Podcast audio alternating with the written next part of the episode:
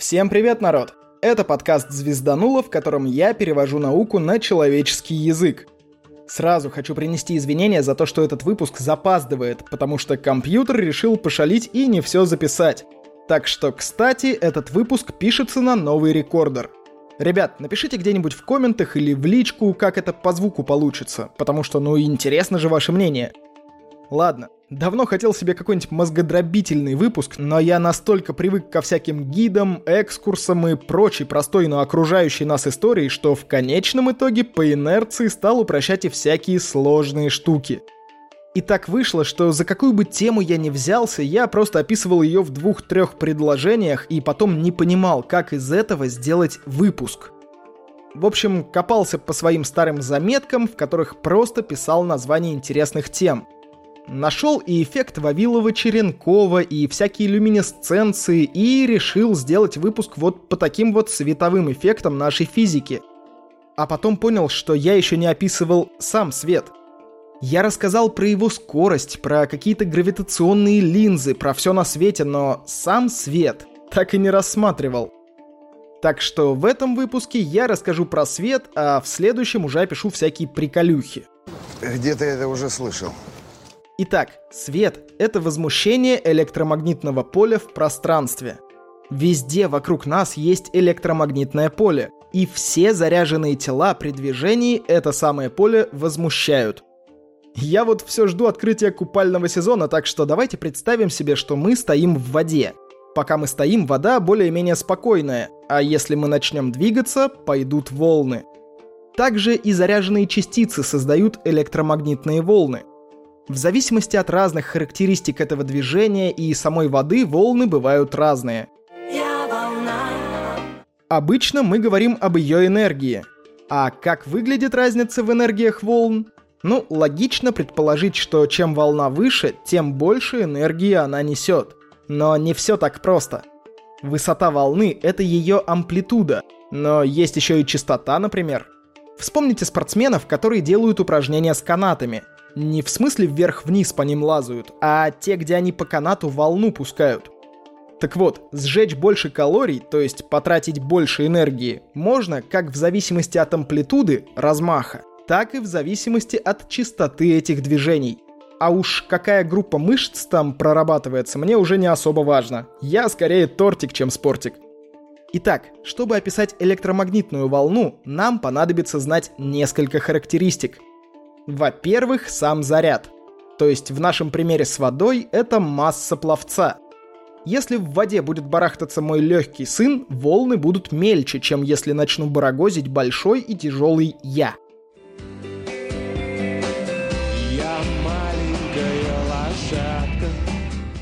Во-вторых, нам нужно знать плотность воды. Это будет аналогом напряженности электрического поля – если говорить более научно, то напряженность электрического поля — это отношение силы, действующей на неподвижный точечный заряд, к величине самого заряда. То есть, как на нас давит вода в зависимости от нашей массы. При этом нам будет сложнее нагнать волны в плотной какой-нибудь краске, чем в менее плотной водичке. Ну и в-третьих, нам надо знать еще и магнитную индукцию. Но вот здесь аналогия сводится к классически звезданутой, то есть очень-очень-очень грубой. Да, то, что было раньше, вполне себе адекватная аналогия. Итак, магнитную индукцию я пытался представить себе по-разному. Даже к другу за помощью обратился, и вот наши варианты. Ее можно сравнить с вязкостью жидкости. Вязкость и плотность – принципиально разные вещи. Вспомните, например, горячий и холодный кисель. Вязкость меняется, а плотность – нет. Вязкость в некоторых трудах называют внутренним трением – может, так будет проще. Но если говорить ближе к научному языку, то магнитная индукция — это величина, с которой Лоренцева сила действует на, скажем так, единицу движущегося заряда с учетом его скорости и направления. Мы думали сравнить индукцию с течением реки, но течение и на неподвижного человека действует, так что решили отсечь.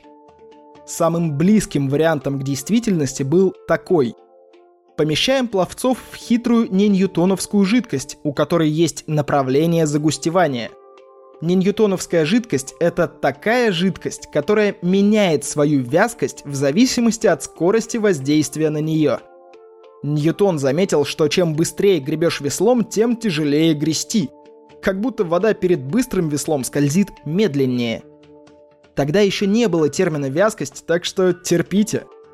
Вообще вы можете сделать дома такой эксперимент. Смешать воду с кукурузным крахмалом и поиграть с получившейся жижей. Кто-то даже по такой бегать пытался и, кажется, получалось.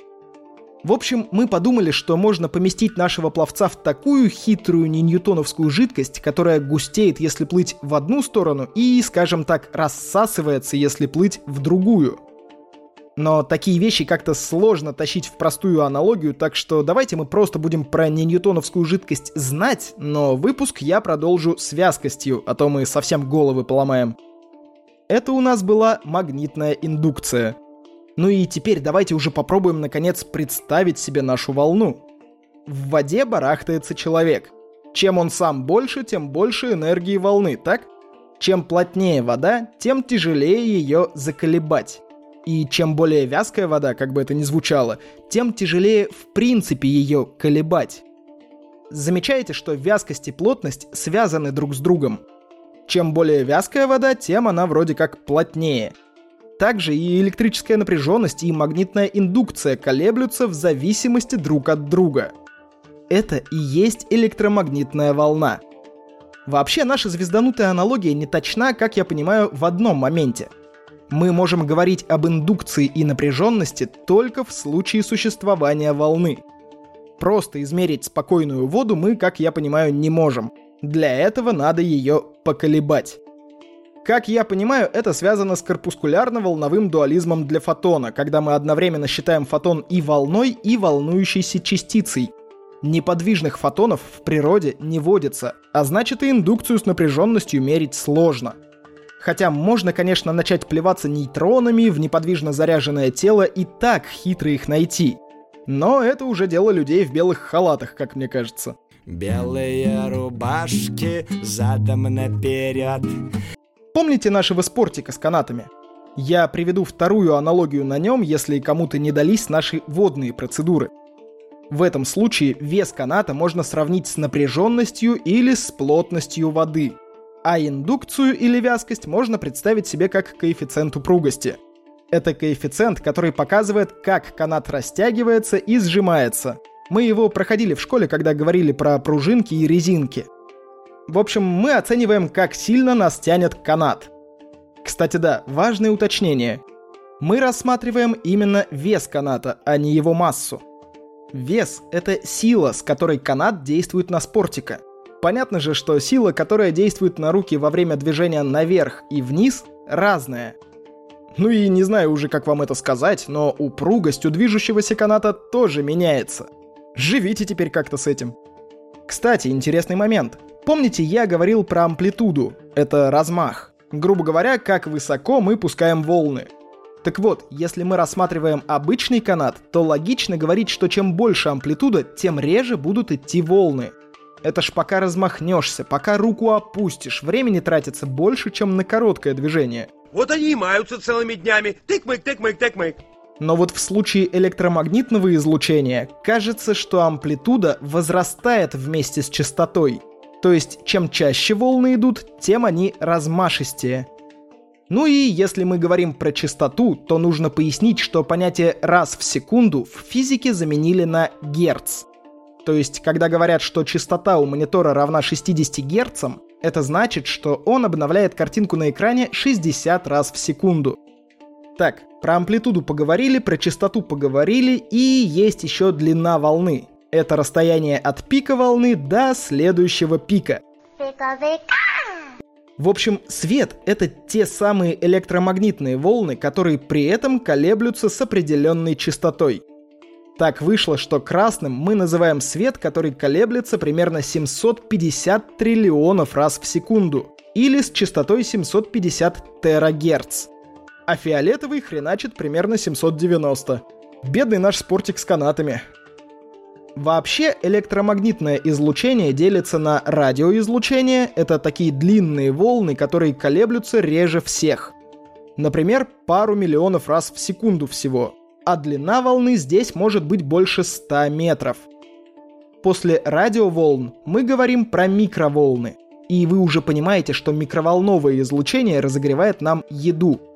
Ну и кроме того, микроволны используются в радарах, спутниковой и космической связи, радиоастрономии, лечении рака, ускорителях частиц и много где еще.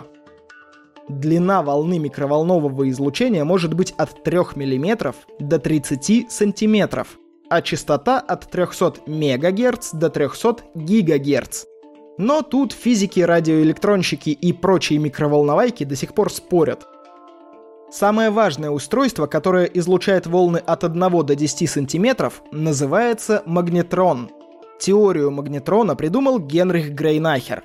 Фамилия очень говорящая, учитывая, что эти самые волны являются как раз СВЧ-диапазоном.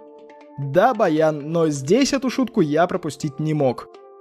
Ладно, после микроволн идет тепловое излучение, когда мы нифига не видим, но тепло идет. Только давайте мы сейчас перестанем представлять речку, ладно? Тепловое излучение еще называют инфракрасным, и мы уже понимаем, что это короткие и частые волны. Длина волны от 1-2 мм до 10 тысячных долей этого же самого миллиметра. А частота от тех же 300 ГГц до 430 ТГц. Чаще колеблется уже видимое излучение. Наша радуга. Красный свет самый ленивый и начинается примерно на границе инфракрасного, что логично. А вот верхняя граница видимого спектра колеблется с частотой 750-790 ТГц при длине волны в 400 нанометров. Опять же, всякие плюсы, минусы, около и примерно я отсекаю, чтобы в них не потонуть к чертям. Еще чаще колеблется ультрафиолет. И именно в ультрафиолетовом диапазоне начинается ионизирующее излучение. Это когда свет такой сильный, что выбивает электрон из атома, и атом становится заряженной частицей, ионом. Но есть ионизирующий ультрафиолет и неионизирующий. Неионизирующий ультрафиолет колеблется примерно до 1 петагерца, то есть квадриллион раз в секунду. Длина волны до 250 нанометров. Такой свет практически безвреден для человека – ну, загар, ну, кожа стареет. Хотя иногда можно и меланому подхватить, знаете ли. А вот злой ультрафиолет фигачит от 1 до 30 петагерц и достигает уже 10 нанометров. От него активно защищает озон и кислород, поэтому все и кипишуют насчет озоновых дыр. Если такой защиты не будет, то всему живому хана. ДНК просто растает под таким дождиком. Ладно, дальше у нас будет рентгеновское и гамма-излучение. Рентгеновское — это излучение от 30 петагерц до 30 эксагерц. Это тройка и 19 нулей. А длина волны колеблется от 100 нанометров до 5000 нанометра. Все, что чаще и короче — гамма-излучение. И если рентген мы хоть как-то в медицине используем, то гамма-излучение — это верная смерть. Хотя, если хорошо прицелиться, то убить можно только раковые клетки, так что иногда стоит и рискнуть. Начиная с рентгеновского излучения, на первый план выходят квантовые эффекты. Там уже длины волн такие, что их практически не отличить от просто частицы. Видели когда-нибудь, как совпадает частота видеокамеры и вертолета, когда лопасти на видео не крутятся, а вертолет взлетает? Вот примерно так же мы и воспринимаем рентгеновские и гамма-лучи. Как волны мы их уже почти не видим. А вот как частицы, нате, пожалуйста. На этом давайте что ли заканчивать. Попробую впихнуть в следующий выпуск и источники света, и кое-что еще. Ладно, давайте к закадру. Алексей Герасимов перешел на новый уровень в бусте. Я до сих пор каждый раз внутренне танцую ламбаду, когда вижу такие новости. Спасибо большое. На прошлой неделе вышло аж три выпуска, и мы пробили тысячу прослушиваний за неделю. Это приятно. Но если смотреть по выпускам отдельно, статистика сильно-сильно просела, так что я думаю, увеличивать частоту выпусков не надо. Возможно, мы когда-нибудь придем к двум выпускам в неделю, но давайте это делать постепенно. Ну и да, то, о чем я говорил в самом начале, этот выпуск записан на рекордер дайте мне, пожалуйста, знать насчет качества звука. Напоминаю про донаты, лайки, подписки, отзывы, ответы на Гугла форму и все такое. Ссылки на все про все, как обычно, будут в описании. С вами был Роман Юдаев. Услышимся в следующем выпуске.